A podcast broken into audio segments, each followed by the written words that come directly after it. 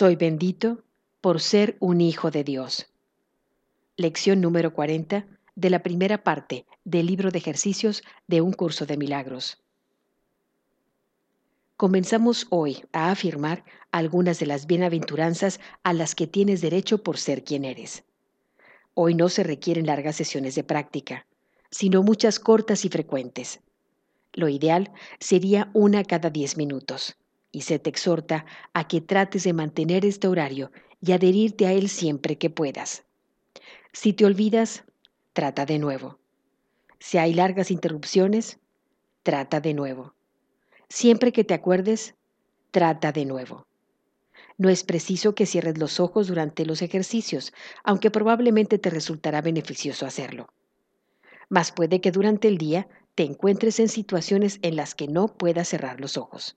No obstante, no dejes de hacer la sesión por eso. Puedes practicar muy bien en cualquier circunstancia si realmente deseas hacerlo. Los ejercicios de hoy no requieren ningún esfuerzo ni mucho tiempo. Repite la idea de hoy y luego añade varios de los atributos que asocies con ser un hijo de Dios, aplicándotelos a ti mismo. Una sesión de práctica, por ejemplo, podría consistir en lo siguiente.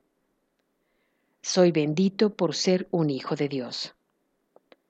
Soy feliz y estoy en paz.